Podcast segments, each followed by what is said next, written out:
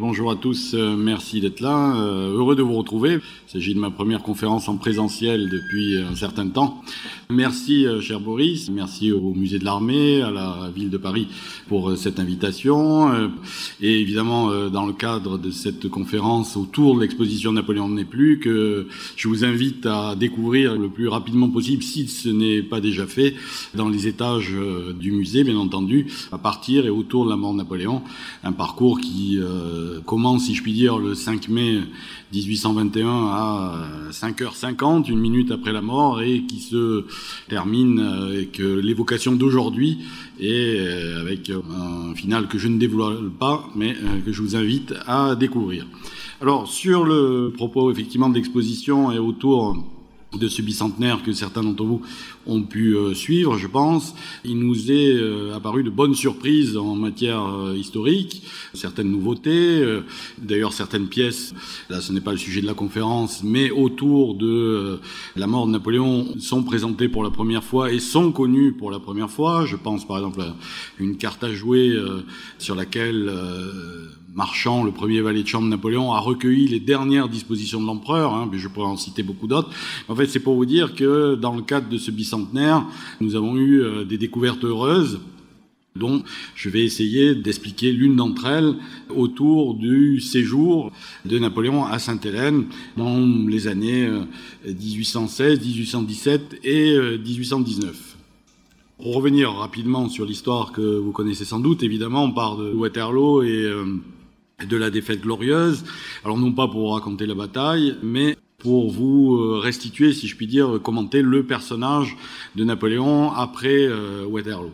On a souvent dépeint Napoléon comme euh, quelqu'un de très abattu, très résigné, et ce, de plus en plus, à partir de Waterloo. Il se trouve que, je suis pas tout à fait d'accord avec cette version, Napoléon est resté quelqu'un de très combatif, y compris durant son second exil et même après euh, la bataille de Waterloo. Alors, il abdique très vite après euh, la défaite, il se rend à Rochefort pour essayer de passer en Amérique, mais euh, Napoléon est à la recherche, si vous voulez, d'une solution, d'une fin à son histoire et aussi, voilà, bah, peut-être pas encore une fin, mais au moins une continuation de son épopée et de son histoire. Quelques jours après avoir appris la nouvelle de sa déportation à Sainte-Hélène euh, sur le navire anglais, Napoléon réagit fort mal, il va protester, protester contre les Anglais, mais en vain puisque euh, les Anglais ont décidé de sa déportation. Mais ce qui est euh, remarquable et déjà frappant, c'est sa volonté de résistance qu'il confie à Lascaz. Dans la version publiée récemment hein, par la Fondation Napoléon, parce que le mémorial a été retravaillé par Lascaz après la mort de Napoléon, puisqu'il récupère son manuscrit en 1821 et le mémorial paraît en 1823. Mais ce mémorial qui paraît en 1823, en fait, ajoute beaucoup de choses, mais aussi euh, gomme certaines scènes ou propos de Napoléon qu'il avait tenus au moment de sa reddition de 1815 et puis de 1816. Lascaz quittant Sainte-Hélène en décembre 1816. Et dans l'une de ces euh, changements de Lascaz, il y en a un qui m'a paru important, c'est le moment où Napoléon euh, laisse penser à Lascaz que peut-être il serait pour en finir avec cette histoire pénible et difficile d'une captivité qui s'annonce, eh bien, il lui suffirait finalement de se jeter euh, dans la mer, de se suicider en quelque sorte, tout pour en finir là. Seulement, Napoléon se reprend vite, il confie à Lascaz, seulement il est pénible et difficile d'en finir avec l'espérance et la gloire. Et ça, c'est quelque chose qui définit Napoléon presque depuis le début. C'est un personnage qui continue à espérer, mais toujours dans la gloire, ce qui explique qu'il ne veut pas de solution aventureuse pour passer en Amérique, par exemple, qu'il ne refusera à Sainte-Hélène même si elle n'était guère possible, hein, de solution d'évasion. Napoléon conçoit, veut espérer toujours en son destin, mais toujours dans la gloire, c'est-à-dire quelque chose à la hauteur de son épopée. Hein. Et ça, c'est très important parce que ça détermine toute sa conduite. Or, ce passage-là avait été supprimé par Lascaz parce que Napoléon est mort, euh, je l'ai dit, au moment où le mémorial paraît. Il remplace ça par une sorte en fait d'explication euh, religieuse dans laquelle Napoléon aurait dit, mais là, euh, c'est véritablement, je pense, une, invention de Lascaz que eh ce n'est pas convenable de se suicider compte tenu dans la religion catholique, etc., etc. Donc en fait, ce moment-là change complètement de nature. Pourquoi? Parce que Lascaz nous présente dans le mémorial publié un Napoléon fini, quelqu'un qui termine sa vie et qui comme ça se confie à Ascaz et puis à d'autres. En fait, quelqu'un qui est en train de rédiger ses mémoires, comme l'aurait appelé Chateaubriand, d'outre-tombe. En fait, ce n'est pas ça. Hein. Napoléon 1815-1816 est quelqu'un qui jouit d'une assez bonne santé encore. Il n'a que 45 ans. C'est un âge encore jeune même à l'époque. Il est en pleine possession de ses moyens. Et euh, face à la déportation de Sainte-Hélène, il va imaginer plusieurs solutions pour essayer de s'en sortir. Même s'il peut craindre qu'il va finir ses jours sur cette île, euh, lui ne connaît pas évidemment la fin de l'histoire et il essaye encore et toujours de lutter. Alors le voici, euh, et d'ailleurs je viens comme Thémistocle, vous savez qu'il écrit au prince régent avant de se rendre et, aux Anglais, il écrit au prince régent cette fameuse lettre dans laquelle il dit ⁇ Je viens comme Thémistocle m'asseoir au sein du foyer du peuple britannique Or, Thémistocle est un général grec qui s'est rendu aux Perses. Donc euh, jusque-là, l'analogie semble parfaite, puisque Napoléon se rend aussi à son plus vieil ennemi. Sauf que l'on ignore généralement, c'est qu'ensuite Thémistocle a servi les Perses, a administré des provinces de l'Empire perse et a même livré bataille pour eux. Or, Thémistocle était une figure connue euh, à l'époque, puisque finalement l'histoire d'Antiquité était euh, largement enseigné et surtout retenu par euh, des gens comme Napoléon, mais aussi évidemment le prince régent. Et donc, est-ce que Napoléon a fait à ce moment-là une offre déguisée de service aux Anglais? On ne pourra jamais le dire. Hein. Mais même dans ce message de reddition, il y a une forme de positivité, d'espérance.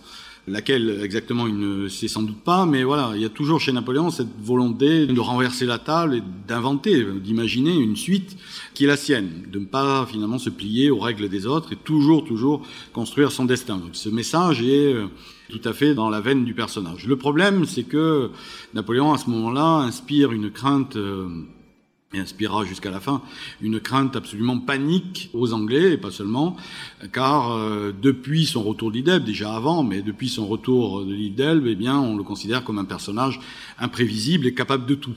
Et surtout pour eux du pire, ce qui va expliquer beaucoup de choses autour de sa captivité, je l'expliquerai rapidement. Mais voilà, Napoléon ne comprend pas que même avec ce message, finalement, il ne fait que accroître sa réputation de quelqu'un prêt à tout et euh, qu'il faut par tous les moyens neutraliser et de manière assez importante. Alors, pour euh, neutraliser Napoléon, savez, c'est Sainte-Hélène, hein, bien sûr. Celui qui a pris la décision, c'est le voici, le véritable euh, adversaire de Napoléon pendant cette captivité, c'est lui. C'est pas forcément Hudson Law qui n'est que l'un de ses exécutants, l'un de ses euh, lieutenants. Euh, il s'agit de Lord Liverpool, le premier ministre britannique. C'est lui en personne qui a décidé de la déportation de Napoléon à Sainte-Hélène. Et il explique très clairement dans une lettre, sans consulter véritablement, de manière solitaire. Alors pourquoi il prend cette décision, Lord Liverpool? Bon, la solution de Sainte-Hélène, cette île euh, dont vous avez évidemment entendu parler, située à plusieurs milliers de kilomètres de toute côte, eh bien, euh, il est difficile de s'en évader. Ça, c'est une première évidence. Il y a une raison de sécurité. Mais ce n'est pas la plus importante pour Lord Liverpool. La seconde raison euh, de la déportation de Napoléon à Sainte-Hélène, c'est que l'île appartenant à la Compagnie des Indes, eh bien, l'habeas corpus, c'est-à-dire le droit d'engager un avocat et de contester juridiquement, par exemple, la détention, eh bien, ce n'est pas possible. Or, si Napoléon avait débarqué en terre anglaise, irlandaise, écossaise, eh il aurait bénéficié de la corpus, il aurait pu être cité à comparaître dans des procès, enfin il aurait pu être impliqué dans quelque chose de juridique que les Anglais ne voulaient surtout pas entendre parce que eh bien finalement ils se méfiaient de leur propre loi. Ils ne savaient pas jusqu'où ce processus pouvait aller, donc Sainte-Hélène, n'offrant pas cette garantie juridique, c'est l'un des motifs véritables de la déportation de Napoléon à Sainte-Hélène. Le troisième c'est celui qui va nous concerner un peu plus et contre lequel Napoléon va lutter parce que il ne va pas pouvoir euh, lutter sur le plan juridique. La troisième raison, et Liverpool l'explique euh, très clairement, c'est parce que, en le reléguant aussi loin dans cet endroit du monde, eh bien Napoléon devrait être oublié.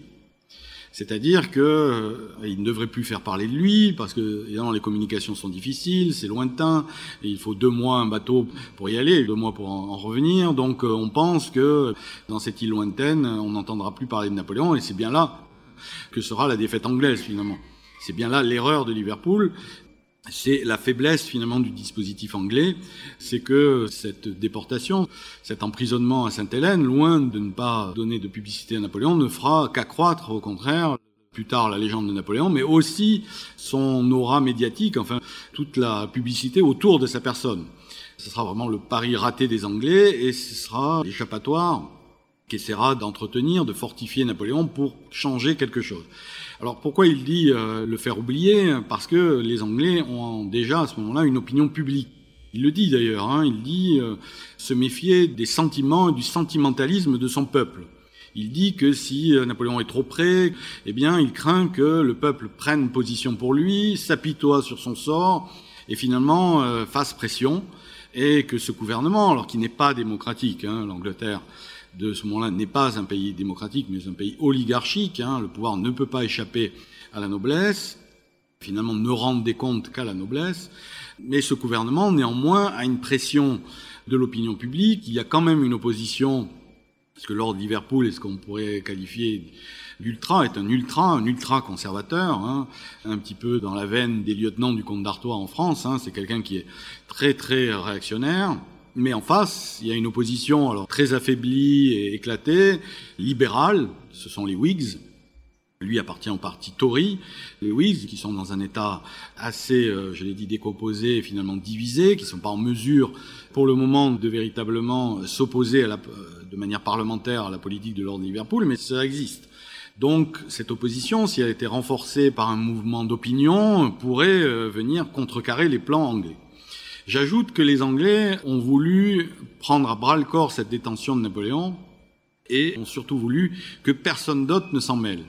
C'est-à-dire qu'ils ne voulaient pas qu'il y ait des interventions de l'Autriche, de la Prusse, de la Russie ou de la France de Louis XVIII, parce qu'en fait, euh, Liverpool le dit aussi, c'est assez important, euh, ils n'ont pas confiance en leurs alliés. En fait, les Anglais n'ont jamais eu confiance pendant les 15 à 20 ans de guerre en leurs alliés, ils se méfient d'eux, ils pensent que eh bien, si Napoléon tombe aux mains des Autrichiens, tombe aux mains des Français, euh, quelque chose de nouveau se passera. En fait, la seule solution pour eux, c'est prendre cette détention, euh, je l'ai dit, à bras le corps, s'en occuper et tout assumer, y compris financièrement, militairement, et finalement ne laisser aucune place aux autres. Hein.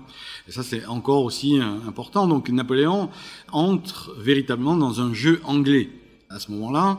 Les autres puissances ne comptent plus beaucoup.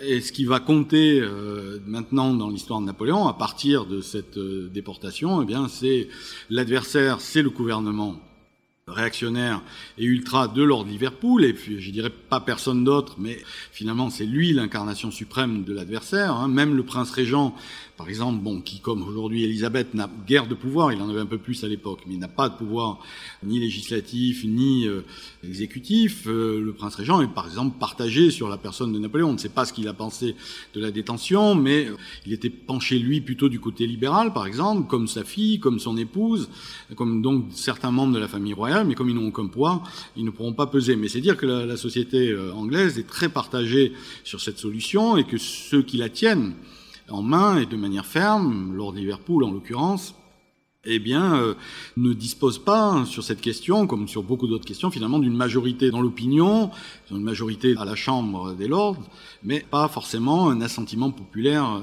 énorme. Le gouvernement Lord Liverpool subit une crise économique grave suite à l'arrêt de la guerre. Et donc, le gouvernement est assez impopulaire. Donc, il est euh, en but à beaucoup de critiques et attaqué. Il y aura des protestations ouvrières, il y aura des répressions ouvrières. Enfin, il y a euh, un contexte qui est euh, scabreux pour le gouvernement Liverpool. D'ailleurs, aujourd'hui, les historiens britanniques estiment que cette Angleterre-là est dans une situation qualifiée de pré-révolutionnaire. Donc, c'est quand même dans un chaudron, hein, à la fois politique médiatique aussi que se situe cette détention de Napoléon à Sainte-Hélène, ce qu'il ne faut jamais oublier, hein, parce que sinon on ne comprend pas ce que exactement Napoléon veut faire et euh, à quoi il veut aboutir. Alors, Sainte-Hélène, euh, voici la carte, hein, l'île que vous connaissez. Bon, Napoléon arrive euh, en octobre 1815, il s'installe d'abord au Briard, vous savez ensuite, et puis il sera à Longwood, sa maison, qui ne quittera hélas plus, vous le savez, dans cette île. Alors cette île qui a été transformée pour lui, et ça, ça compte aussi en île prison, hein, parce qu'avant c'était une escale sur la route des Indes, hein, donc je l'ai dit, elle appartenait alors à la Compagnie des Indes et elle servait de point d'escale pour les navires qui se rendaient aux Indes ou en Chine ou qui en revenaient. Ce n'était pas une île destinée à emprisonner euh, des gens ou quelqu'un. Elle va se transformer en île prison assez rapidement. Les Anglais vont déployer des moyens considérables La première chose, bon, c'est l'éloignement, bien sûr. L'île est consacrée entièrement à cette détention. La flotte britannique de l'Atlantique Sud sera basée désormais à Sainte-Hélène, régulera tout le trafic maritime de l'Atlantique Sud en fonction de la détention de Napoléon. 3000 hommes de troupes sont déployés, 500 canons, c'est-à-dire deux fois plus qu'à la bataille de Waterloo, etc., etc. On construit même, puisque l'île hein, est un, ancien volcan et donc un rocher volcanique et les seuls points d'accès sont des baies très étroites. Ils érigent des murailles dans ces baies, ils hérissent donc de canons. Enfin bon, cette île est euh, en état de siège et prête à recevoir une armée. Ils le disent eux-mêmes, une armée euh, d'importance. On ne sait pas d'où elle pourrait venir, mais voilà, une armée numériquement très nombreuse. Enfin, euh, les Anglais pensent être protégés de tout. Hein. Napoléon dira seul un oiseau peut s'évader de cette île, ce qui est vrai. Les postes de garde se multiplient. Le, tous les 500 mètres, vous avez un mot de passe à donner. Enfin bon, la nuit, tout est fermé. Euh, autour de la maison de Longwood, Napoléon a un périmètre dit libre, d'environ 3 km hein, de circonférence autour de sa maison. Dans ce périmètre de jour, hein, il peut se promener librement sans être euh, accompagné par un officier britannique, mais c'est une détention à la fois extraordinaire par ses moyens, hein, spéciale parce que, vous l'aurez compris, si les Anglais euh, le considèrent comme un prisonnier de guerre, un général prisonnier, hein, je ne reviendrai pas sur l'affaire du titre, mais ça compte aussi. Hein. Les Anglais l'appellent général Bonaparte, tandis que lui va vouloir absolument évidemment conserver son titre d'empereur, d'où beaucoup de, batailles et de conflits internes. Mais le statut de prisonnier est euh, à la fois très sévère, mais autorise quelques libertés qui caractérisent bien cet entre-deux britannique, qui font de cette détention quelque chose d'assez euh, très spécial parce que euh, c'est à la fois, euh, je l'ai dit, dans les moyens extraordinaires, mais en même temps, il y a quelques régimes de semi-liberté dans un certain périmètre. Euh, il y a une volonté de le ménager. Parce que déjà, là aussi, ménager non pas par sympathie pour Napoléon, mais vis-à-vis de l'opinion publique encore. Hein. Les Anglais conçoivent presque tout en fonction des réactions qu'ils vont avoir dans la presse ou de leur opinion. Parce qu'il veut éviter la critique, parce que si on cesse de les critiquer sur la détention de Napoléon, eh bien, ça veut dire qu'on ne cesse de parler de Napoléon. Donc, l'un des buts non avoués de cette détention, c'est-à-dire faire oublier le personnage, serait raté.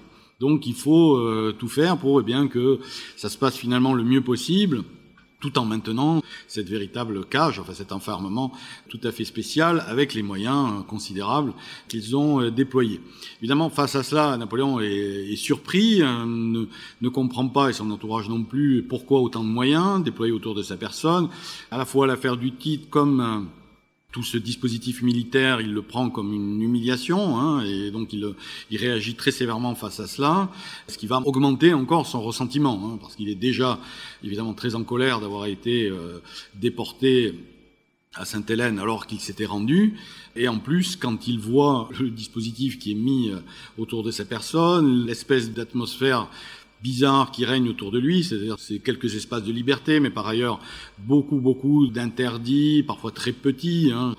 Raconte par exemple dans le mémorial que eh bien, euh, même pour remettre ses chaussures au cordonnier, eh bien, les Anglais ont fouillé euh, ses chaussures, voir s'il n'y a pas dissimulé là des messages clandestins, etc., etc. Donc il y a une atmosphère comme ça oppressante et un petit peu idiote, il faut le dire, par moments euh, vexatoire, qui va contribuer au drame hélénien et euh, à cette atmosphère véritablement délétère sur le rocher. Alors voici une île euh, chiée par le diable, aurait dit Madame Bertrand en la voyant. Hein, c'est pour un petit peu l'apercevoir telle qu'elle est aujourd'hui. Mais enfin, la, guerre changeait depuis. Hein, ce grand rocher volcanique que j'ai décrivé tout à l'heure, d'aspect assez sinistre comme ça, vue d'extérieur, mais bon, qui à l'intérieur hein, offre euh, beaucoup de climats euh, différents euh, et de paysages aussi très surprenants comme différents. Pour dire que Napoléon est situé dans la mauvaise partie de l'île, hein, celle qui est la plus humide et la plus nuageuse, donc, alors que d'autres parties de l'île, notamment les Briards, où il a séjourné au départ, sont beaucoup plus épargnées et bénéficient de climats meilleurs. Ça aussi, vous le savez, ça va ajouter au ressentiment des compagnons de Napoléon comme de Napoléon lui-même et augmenter encore l'hostilité et favoriser la dégradation de l'atmosphère de la captivité. Alors, je l'ai dit pour la démesure, je vous montre ici, voilà, quand ce sera possible, parce que depuis le Covid, l'île est quasiment entièrement fermée au reste du monde. Hein. À peine les habitants peuvent aller et revenir, encore pour raisons sanitaires. Voici par exemple encore un des canons du temps de la détention de Napoléon qui s'y trouve toujours, hein, installé sur sa muraille construite pour la détention. L'île conserve toutes les traces de cette détention euh, proprement extraordinaire et qui donne dans la démesure hein, la plus totale.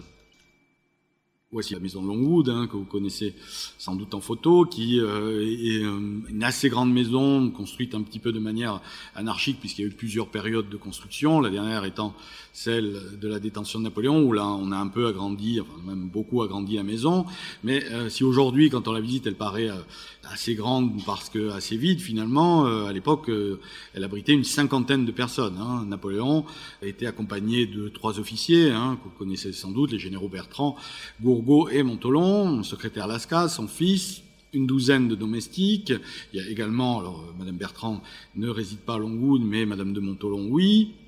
Il y a aussi ce qu'on appelle des supplétifs anglais, enfin des servants anglais, qui comme ça euh, renforcent la domesticité. Donc c'est une maison assez nombreuse, qui accueille parfois les enfants Bertrand aussi, etc. etc. Donc euh, on a quand même comme ça un huis clos assez fourni, si je puis dire, et beaucoup de personnages, et une atmosphère comme ça euh, assez vivante. La maison de Longwood est du matin au soir, et même la nuit, remplie de bruit, d'allées et de venues. Il y a aussi le médecin irlandais O'Meara, il y a l'officier d'ordonnance anglais, il y a également les détachements, les patrouilles, les sentinelles anglaises qui reculent la journée pour euh, permettre à Napoléon de ne pas circuler au milieu d'elle, et puis qui la nuit venue, hein, le jour austral tombe assez rapidement, hein, euh, souvent autour des 6 heures du soir, elle se rapproche très près de la maison.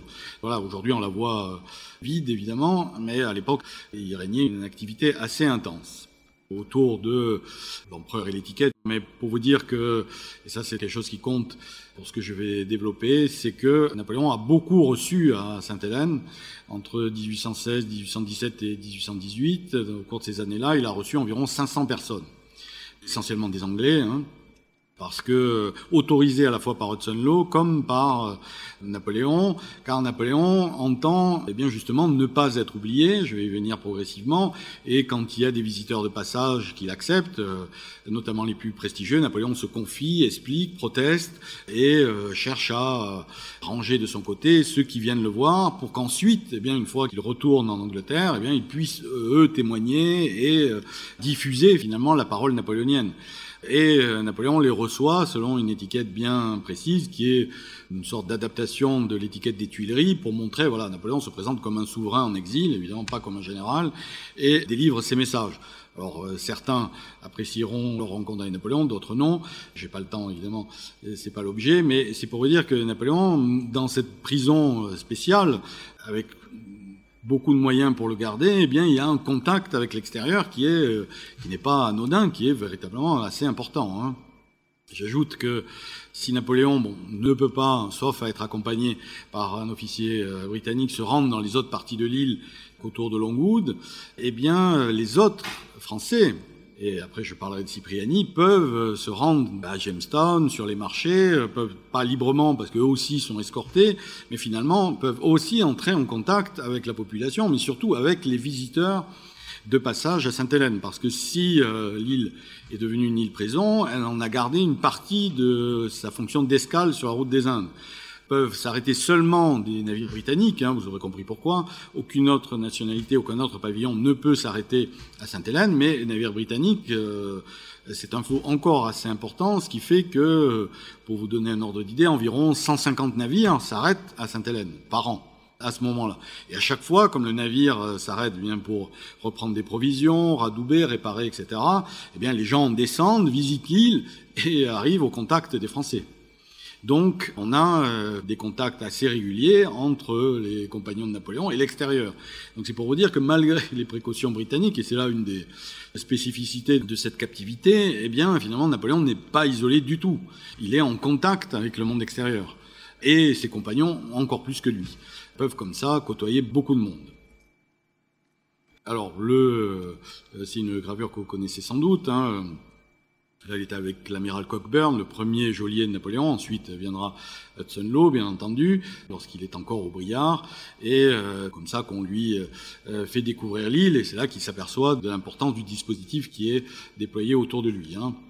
Les geôliers, bon, je, Sir Hudson Law, bien sûr, euh, vous voyez derrière lui, c'est Plantation House, sa résidence, qui est toujours la résidence des gouverneurs anglais de cette île, hein, qui est située, elle, dans la bonne partie de l'île, abritée. Et voici le personnage, évidemment, que vous connaissez, qui est devenu euh, l'ennemi et euh, le méchant geôlier. Alors, sur Hudson Law, évidemment, c'est un personnage qui a euh, commis je ne sais combien de maladresses, qui est assez orgueilleux, assez obtus, que la captivité en partie euh, rendra même un peu fou, euh, enfin abîmera beaucoup en tout cas, euh, mais c'est un personnage qui est aux ordres, c'est ça qu'il faut bien comprendre. Il y a Lord Liverpool, je l'ai dit, mais en dessous de Lord Liverpool, il y a Lord Bathurst, qui est le ministre de la guerre et des colonies, qui sont supérieurs directs, et qui est quelqu'un, lui aussi, qui déteste Napoléon et qui est lui aussi un ultra, euh, et qui, comme ça, va donner pour mission à Hudson Law de resserrer encore les treintes autour de Napoléon, de baisser ses dépenses, d'essayer de faire diminuer la suite euh, qui l'accompagne, ses officiers, ses secrétaires, ses domestiques. Donc, euh, Hudson Law, quand il arrive, en avril 1816, il est muni d'instructions assez difficiles à appliquer. Bon, lui va tout de même essayer quelques compromis hein, que les Français ne vont pas véritablement comprendre, mais il a été choisi parce qu'il c'est quelqu'un qu'on approche assez difficilement, hein, qu'on a on a choisi parce que on le pense insensible au charme de Napoléon, parce que je vous dis ici que fait la principale crainte des Britanniques, c'était de nommer un gouverneur qui pas devienne ami avec Napoléon, mais qui établisse un contact direct avec lui et qui soit en, in fine séduit par le personnage et qui finalement lui accorde des libertés ou des facilités que le gouvernement n'aurait pas voulu. C'était la crainte du gouvernement britannique, c'est dire le peu de confiance qu'ils ont, beaucoup de leurs hommes hein, d'ailleurs, en leur peuple déjà, mais aussi en leurs militaires, leurs marins, leurs officiers. Donc ils vont trouver qu'une seule personne, c'est lui, parce que, eh bien, il a côtoyé des régiments corses, il les a même commandés, des Corses hostiles à Napoléon, et que on le suppose voilà, connaître, ce qui est vrai, le caractère insulaire, et que quelque part, il est à l'abri d'une séduction du Corse Napoléon. C'est un petit peu ça pour résumer, vous voyez. C'est ce qui se passera d'ailleurs. Law restera assez insensible au, pas aux offres, mais aux tentatives de contact ou d'établir un lien assez direct et personnel de Napoléon. Hein. En plus, en face, euh, Law ne comprend pas la psychologie de Napoléon, et réciproquement, ce qui donnera l'affrontement que vous connaissez, en fait, les deux hommes deviendront irréconciliables. En plus, Hudson Law est, par nature, mais là, à Sainte-Hélène, ça s'aggravera, et par nature paranoïaque. Donc, euh, il va essayer de traquer le moindre message secret, alors qu'en fait, euh, ils sont légions, j'y reviendrai, mais euh, dans des choses tout à fait euh, idiotes. Hein. Un jour, euh, un buste du roi de Rome arrive sur l'île, étant la propriété de marchands génois qui comptent la vendre, etc. Mais Hudson ne veut pas donner ce buste, a peur que dedans il y ait un message secret, alors que par ailleurs il est tourné par beaucoup d'écrits clandestins, vous le verrez, mais voilà, il s'attache à des choses petites, stupides, tatillonnes, qui finalement ratent l'essentiel. Alors, Napoléon qui résiste dès le départ, euh, vous le savez, il travaille avec Lascaz d'abord à bord du Northumberland sur euh, ses mémoires. Hein. il veut laisser une trace pour la postérité, c'est certain. Il travaille avec Lascaz, mais aussi avec Gourgaud, avec euh, Montolon, avec Ali, avec Marchand, et se met en place ce qu'on a appelé une, fabrique écrivaine. Hein. D'ailleurs, sur cet exil, hein, côté anglais comme côté français, on est très documenté, même presque trop documenté, parce que la captivité, euh, ce sont en matière d'archives des milliers de pages, hein, des milliers et des milliers de pages, dont quelques milliers ont été dictés par Napoléon, racontant ses campagnes, racontant son quotidien aussi à Sainte-Hélène, et donc un important travail de mémoire. Alors, on a toujours pensé que ce travail avait été vraiment conçu, et c'est un petit peu ce que nous laisse entendre le mémorial publié en 1823, que vraiment pour la postérité, que Napoléon, se sachant fini, oui, bien, euh, voilà, rédige ses mémoires pour nous finalement, pour la postérité. Je ne suis pas tout à fait d'accord avec cette version. Je vais vous le détailler aussi euh, à travers les découvertes que je vais pouvoir vous présenter. C'est que ce travail, en fait, de mémoire, euh, certes, évidemment, c'est pour la, postérité, ça il le sait, mais pas seulement, je dirais. C'est toujours et encore pour ses contemporains. Je veux dire, par exemple, quand le général de Gaulle écrit ses mémoires de guerre dans les années 50, euh, oui, il les a écrits pour la postérité, mais il est revenu ensuite. Là, C'est pas exactement le même état d'esprit pour Napoléon, mais on peut penser que euh, lui aussi espère que finalement ce soit publié avant sa mort et que peut-être ça suscite de la nostalgie, du regret, de l'envie, de quelque chose qui puisse le sortir de là aussi. Hein. Il pense à sa trace dans l'histoire, il pense euh, évidemment en copier Jules César, etc. Mais euh, il y a aussi cette volonté qui est là. Qu'est-ce qui nous fait dire ça? C'est que Napoléon s'intéresse au début de son histoire, ça c'est tout à fait normal, hein, parce qu'on commence toujours par le début, mais aussi euh, il traite beaucoup de la fin, qui est assez proche, mais aussi qui est euh, celui de l'empereur libéral, qui est celui euh, voilà, de quelqu'un de différent, si je puis dire, du milieu de l'histoire, et il travaille finalement des périodes révolutionnaires qui présentent euh, le général de la Révolution, l'homme euh, de la Révolution, et aussi donc l'homme libéral et euh, l'homme de Waterloo. Et entre, si je puis dire, d'ailleurs, il, n'abordera pas vraiment ces périodes de sa vie, il ne s'y intéresse pour le moment pas. Et par les témoignages que nous avons, nous savons que, eh bien, sur une certaine partie de ses écrits, il espère que ce soit diffusé assez vite. Bon, quand il commence en 1815-1816, il ne formule pas encore cette espérance ou ce vœu, mais en tout cas, on peut penser qu'il a l'esprit. Sait-on jamais, euh, ça peut encore me servir aujourd'hui. Donc, ce qui veut dire qu'il en tient compte quand il s'exprime avec ses compagnons et quand il rédige et dicte tout ce qu'il euh, entreprend. C'est donc dans un contexte et dans une actualité. Justement une actualité. C'est que, parallèlement à son exil en, Angleterre, commencent à apparaître des ouvrages traitant de sa personne. Et notamment, l'un des premiers euh, ouvrages qui va connaître un grand succès, ce sont les lettres du chirurgien du Northumberland, qui s'appelait Warden. Les lettres écrites à bord du Northumberland, c'est ainsi que ça va euh, s'appelait. Warden avait pris des notes, on ne sait pas trop s'il a vraiment euh, interviewé, euh, diraient les Anglais, Napoléon, s'il avait vraiment entré en contact, enfin il l'a un petit peu côtoyé, il a sans doute plutôt côtoyé Lascaz, mais enfin il a recueilli un certain nombre de notes, qu'il a ramené en Angleterre, puisque Warden est revenu avec son navire, le Northumberland, à Londres, euh, à peu près au milieu de l'année 1816. Il contacte un éditeur pour publier son journal, et l'éditeur lui dit, eh bien, ce serait plus intéressant de rédiger des fausses lettres, avec ce corpus que vous adresseriez à une dame supposée que vous auriez écrit à ce moment-là, et voilà une série d'une dizaine de lettres que nous allons publier. Donc mettez-les en forme, en forme épistolaire, donc, et ensuite nous les publions. Ce qui devient les lettres écrites à bord du Northumberland. Elles paraissent en 1816. Assez rapidement, il est revenu euh, avec le navire euh, dit au milieu de l'année 1816. À la rentrée septembre-octobre 1816, paraissent cet ouvrage qui remporte un succès phénoménal. Les rééditions se multiplient. Dans le mois de sa sortie, 30 euh, journaux en parlent, donnent des extraits. Donc, euh, dans ses lettres, euh, Warden rapporte la parole supposée ou véritable de Napoléon. Napoléon se confiant sur Jaffa, par exemple, les prisonniers de Jaffa, tout un nombre de sujets d'actualité à l'époque, hein, ou sur la bataille de Waterloo, enfin des choses qui intéressaient encore le public. Et Jaffa en faisait partie. On parlait beaucoup encore de la campagne d'Égypte, etc. Enfin, je pourrais euh, donner d'autres exemples, mais il y a une actualité, et finalement ce livre traite de cette actualité-là, en donnant pour la première fois la parole supposée au réel de Napoléon, par un témoin crédible, puisque c'était le chirurgien du euh, Northumberland, je l'ai dit. Donc ce succès euh, envahit les librairies britanniques et va être bien entendu connu à Sainte-Hélène. Alors avant qu'il soit connu à Saint-Hélène, je dois aussi dire qu'en parallèle s'ouvre l'ancêtre des expositions Napoléon, mais une exposition Napoléon à Londres, à Piccadilly, autour de la berline euh, capturée à Waterloo de Napoléon, autour de cette berline, mais autour aussi de beaucoup d'objets prestigieux, des armes, des bustes, des tableaux, etc. Enfin, une exposition comme on pourrait à peu près la concevoir aujourd'hui et qui n'est pas une exposition critique vis-à-vis de Napoléon, qui est plutôt euh, quelque chose d'assez positif. D'ailleurs, elle s'appelle euh, exposition autour du dernier empereur de France. Donc ce n'est pas une exposition sur le général Bonaparte, par. Donc le titre empereur est cité, par exemple. Donc c'est quelque chose qui est euh, assez respectueux, on va dire. Et cette exposition remporte un succès, elle aussi, considérable. En l'espace de trois mois, 200 000 visiteurs payants, on connaît même le tarif, un shilling, euh, se pressent euh, dans cette exposition qui va tourner trois ans en Angleterre et rencontrer un succès euh, jamais démenti.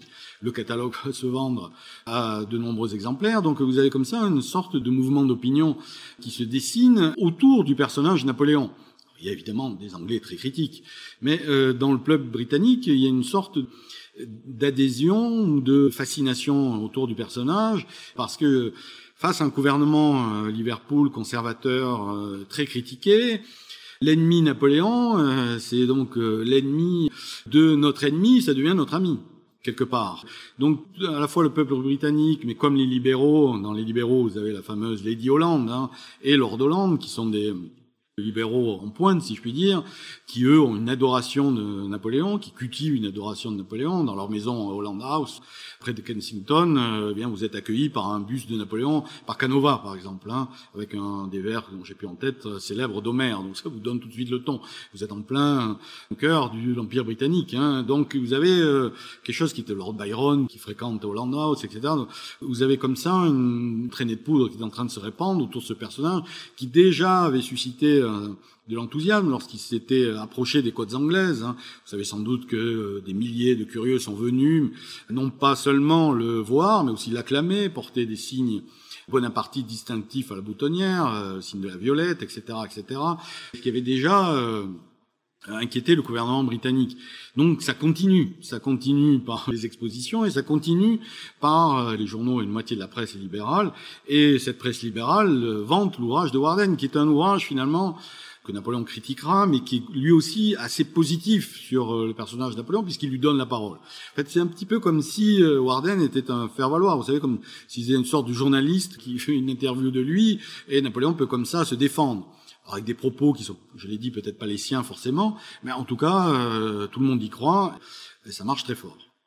Alors, l'ouvrage arrive à Sainte-Hélène, accompagné de son aura de succès. Napoléon va l'avoir en main et au départ être un peu agacé parce que euh, quelqu'un d'autre parle à sa place.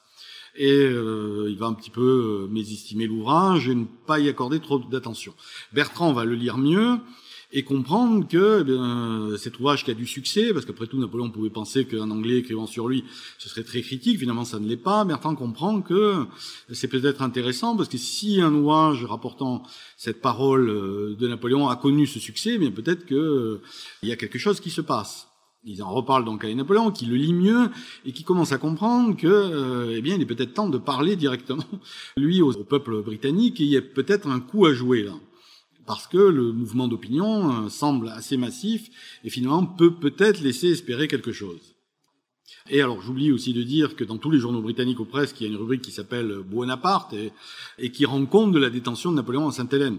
Ce qui fait que les lecteurs, tous les jours, au moins toutes les semaines, ont des nouvelles de cette détention. Ils apprennent par exemple ses relations avec Betsy Balcombe, etc., avec l'esclave Toby. Enfin bon, il y a comme une chronique de ce qui se passe à Sainte-Hélène. Donc, ce qui veut dire, s'il y a une chronique dans les journaux, c'est que ça intéresse. Si ça intéresse, c'est donc que c'est du public, etc. Là aussi, ça participe encore à ce mouvement. Donc euh, Napoléon et Bertrand, après la réception de cet ouvrage, enfin Napoléon surtout, décident d'y répondre et euh, à leur tour d'écrire de fausses lettres. Ça va nous donner les lettres du Cap, écrites en réponse à l'ouvrage de Warden, mais les lettres du Cap de Bonne-Espérance. Alors je vais commenter pourquoi ce titre. Alors Napoléon, dans cette série d'une dizaine de lettres, que nous venons de republier, répond à l'ouvrage de Warden, apporte des compléments sur des événements historiques. Ce sont des lettres à caractère euh, historique hein, qui sont délivrées et euh, dans lesquelles Napoléon précise sa version des choses et finalement ne change pas grand-chose en réalité à l'ouvrage de Warden, mais apporte des compléments euh, et sur un, certain nombre d'épisodes, de personnages, Talleyrand, etc., etc. bon, il y a comme ça un message qui est délivré. Si vous regardez, si vous lisez ce qui est écrit sur euh, ces différents épisodes, et que vous les comparez aux mémoires qu'est en train de dicter Napoléon, eh bien c'est la même chose, c'est exactement le même texte. Il est euh, paraphrasé, hein, mais c'est exactement le même. C'est exactement ce que vous allez retrouver dans le mémorial, enfin, dans ce que euh, Lascaz n'a pas modifié entre-temps. Mais donc, pour vous dire que la parole que Napoléon entend diffuser en Angleterre est la même que celle qui était censée n'être que pour la postérité, donc elle est bien pour l'actualité aussi. Et dans cette série de lettres, Napoléon, euh, comme toujours, c'est un travailleur acharné, hein, se met au travail, s'enferme pendant 15 jours pour les rédiger. Hein. Ça fait un corpus quand même, aujourd'hui, euh, c'est l'équivalent tout de même d'un roman de 250 pages. Hein, donc c'est quand même quelque chose, c'est pas très volumineux, mais enfin c'est pas non plus un petit pamphlet. Hein un roman d'à peu près 250 euh, pages que Napoléon dicte, rédige en 15 jours. Il y a plusieurs versions. Une des versions se trouve aux archives nationales. Hein. c'est Bertrand qui écrit et Napoléon corrige. Hein. Mais c'est Napoléon qui dicte. C'est entièrement en fait l'œuvre de Napoléon. Hein. C'est totalement sous son contrôle comme toutes les autres écrits. Mais il y a plusieurs difficultés. Ces lettres sont écrites, sont probablement traduites en anglais c'est rapidement, soit par Fanny Bertrand, l'épouse du grand maréchal, qui connaît parfaitement la langue de Shakespeare, ou même le docteur O'Meara, qui euh, maintenant est un allié de Napoléon. pour les traduire en anglais, c'est pas très difficile non plus. Mais il y a deux écueils, évidemment. Il faut euh, les acheminer en Angleterre, les faire publier, et euh, surtout les rendre crédibles. Alors, pour les acheminer en Angleterre, finalement, c'est pas très difficile parce que depuis quelques semaines, quelques mois, au fur et à mesure qu'on a rencontré tous ces visiteurs de passage, ces marins, ces capitaines, etc., etc., on s'est aperçu qu'on pouvait facilement les soudoyer, qu'en leur remettant des sommes assez importantes, eh bien, on pouvait leur euh, confier quelques paquets de lettres, de papiers en tout genre, et qu'ils les amenaient à Londres.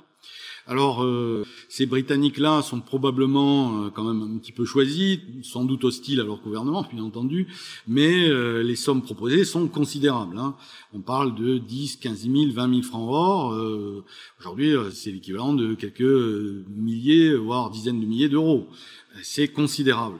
Alors, on ne donne pas d'argent ou d'or parce qu'on n'en a pas emmené, mais on laisse des lettres de change, en fait, payables aux porteurs et qui par le circuit des banques internationales atteindra le compte de Napoléon chez Lafitte à Paris et euh, finalement les gens se feront payer. On le sait parce que euh, il y a des témoignages qui disent je me suis vu proposer tant, un médecin dira pareil, etc., etc. Donc on a tout à fait des témoignages, il n'y en a pas beaucoup, mais euh, les Anglais, j'y reviendrai, finiront par être au courant. On a une seconde preuve, c'est que dans la comptabilité de Napoléon, ce qu'il a dépensé euh, à Sainte-Hélène et ce qui a été retiré chez Lafitte officiellement, il y a un trou d'un million de francs. Un million de francs qui n'est pas expliqué.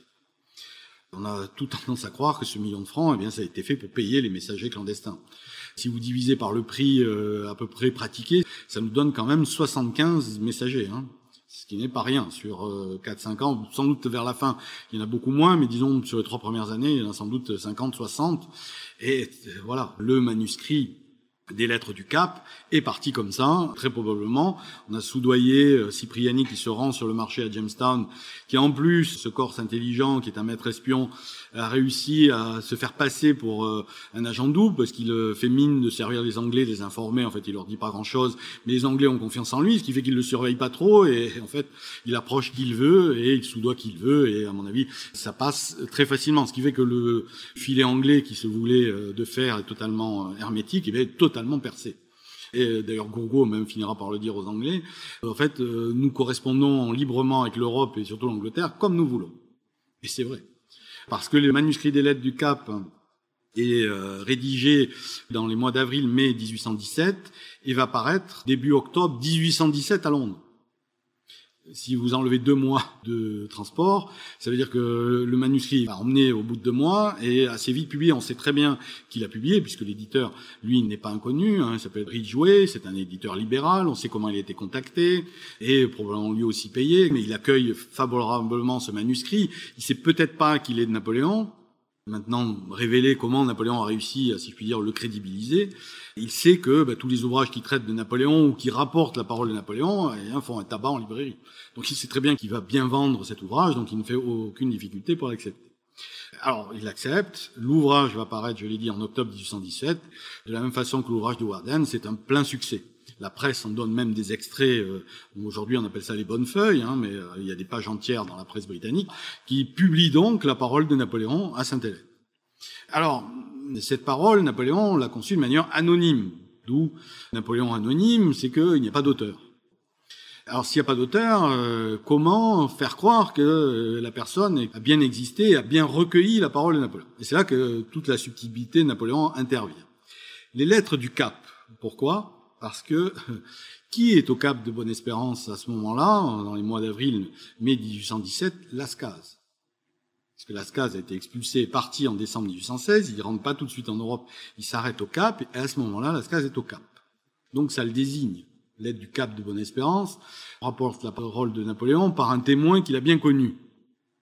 Je dire, ça paraît déjà assez évident. Mais Napoléon va pousser, si je puis dire, pardonnez-moi, le vice un peu plus loin, c'est qu'il commence ses fausses lettres en anglais par dire ces trois petits points. Or, tout le monde sait, les Britanniques les premiers, que Lascaz entretient une correspondance assez régulière avec celle qui fut probablement sa maîtresse, une certaine Lady Clevering. Dire c'est. Donc, c'est de l'anonymat euh, véritablement plus que révélé. Mais évidemment, Napoléon désigne, euh, pas lui-même, mais une autre personne, Lascaz, donc, sans lui avoir demandé son avis, hein, puisque de toute façon Lascaz est au Cap, il ne peut pas communiquer avec lui, mais il le désigne. Alors, Napoléon a pris la précaution de ne pas prendre quelqu'un qui est toujours avec lui, parce que s'il avait désigné Oméhara ou laissé croire que c'était Montolon, etc., on pouvait craindre que les Anglais l'expulsent. Mais là, comme Lascaz a déjà été expulsé, finalement, il craint rien. Donc le calcul est très très fin, hein, vous le voyez bien. Bon, quand même un peu osé, parce que Lascaz est encore aux mains des Anglais, et une des réactions des Britanniques euh, sera de dire euh, ben, nous avons bien fait d'expulser Lascaz, vous voyez, euh, ce coquin, dès qu'il a pu, il publie et il nous gêne finalement. Alors que c'est pas lui.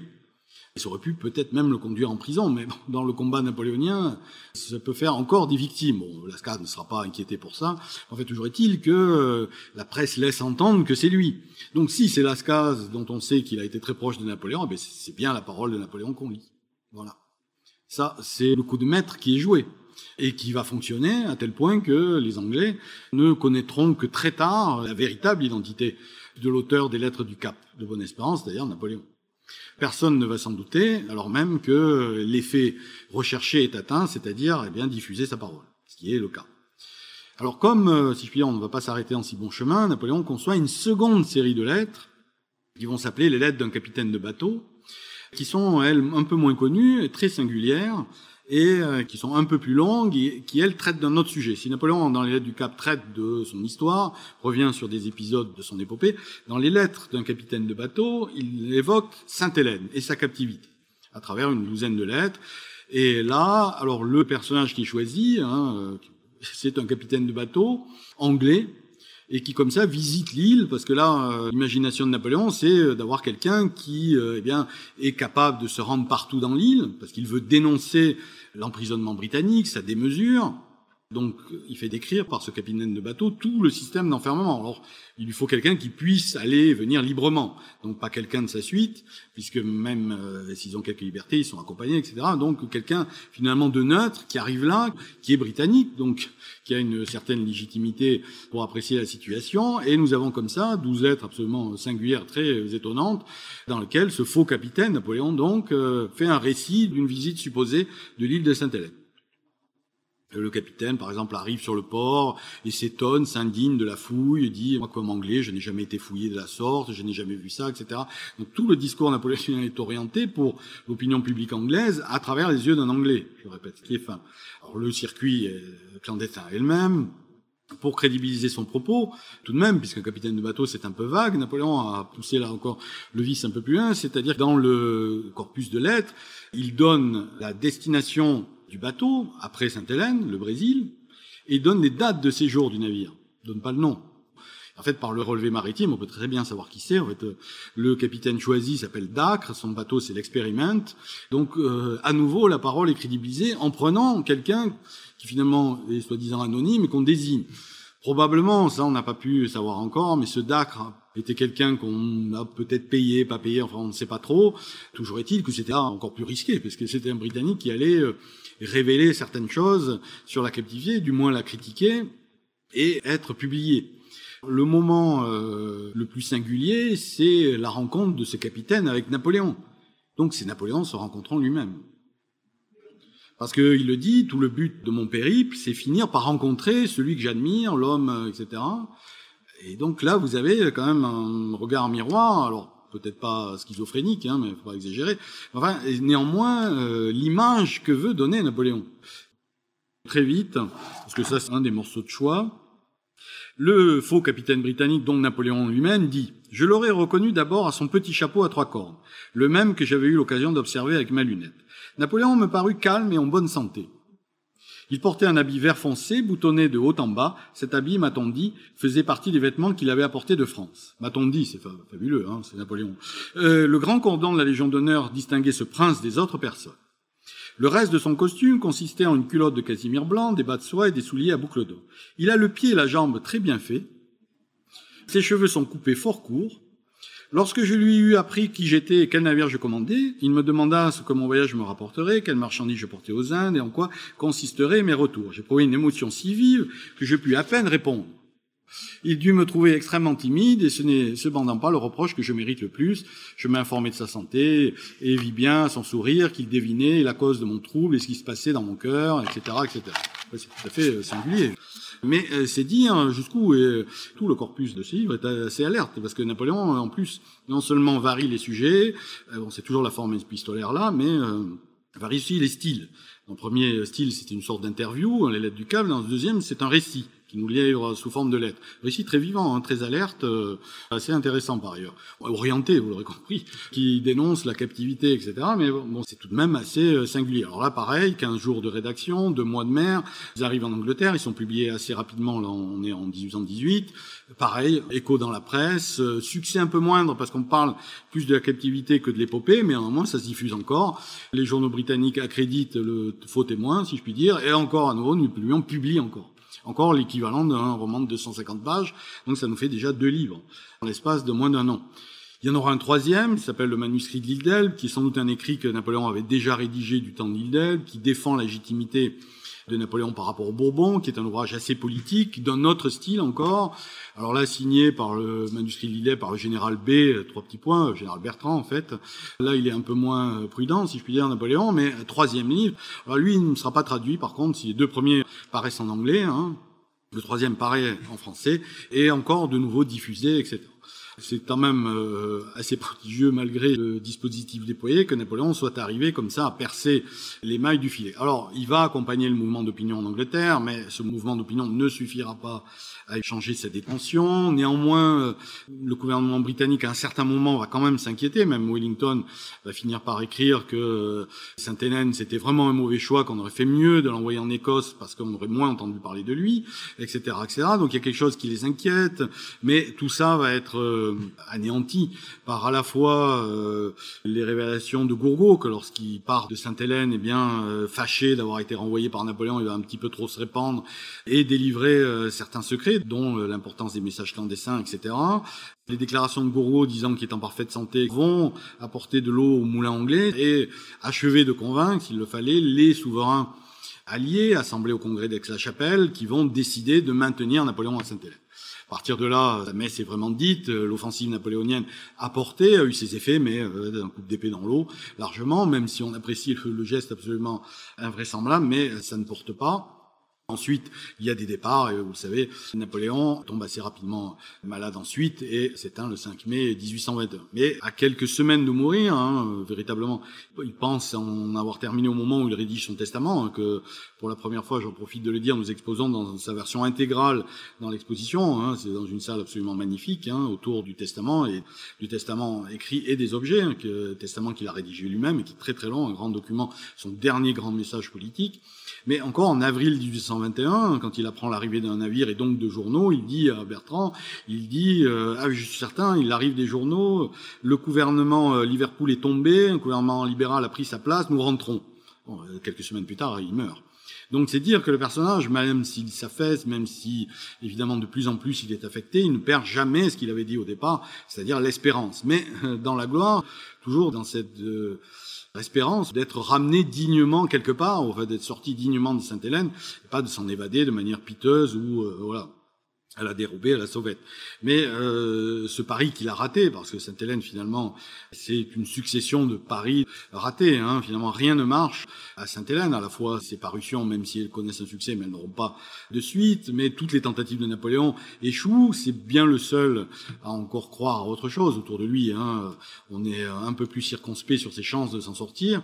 Mais voilà, c'est un petit peu ce Napoléon combatif que je voulais vous exposer et dire en conclusion qu'il faut euh, voilà aussi réfléchir par rapport au mémorial parce que le mémorial de Sainte-Hélène, j'ai dit Lascaz est parti en décembre 1816. Heureusement pour lui, finalement, ces Anglais ont pris ses papiers et dont le mémorial.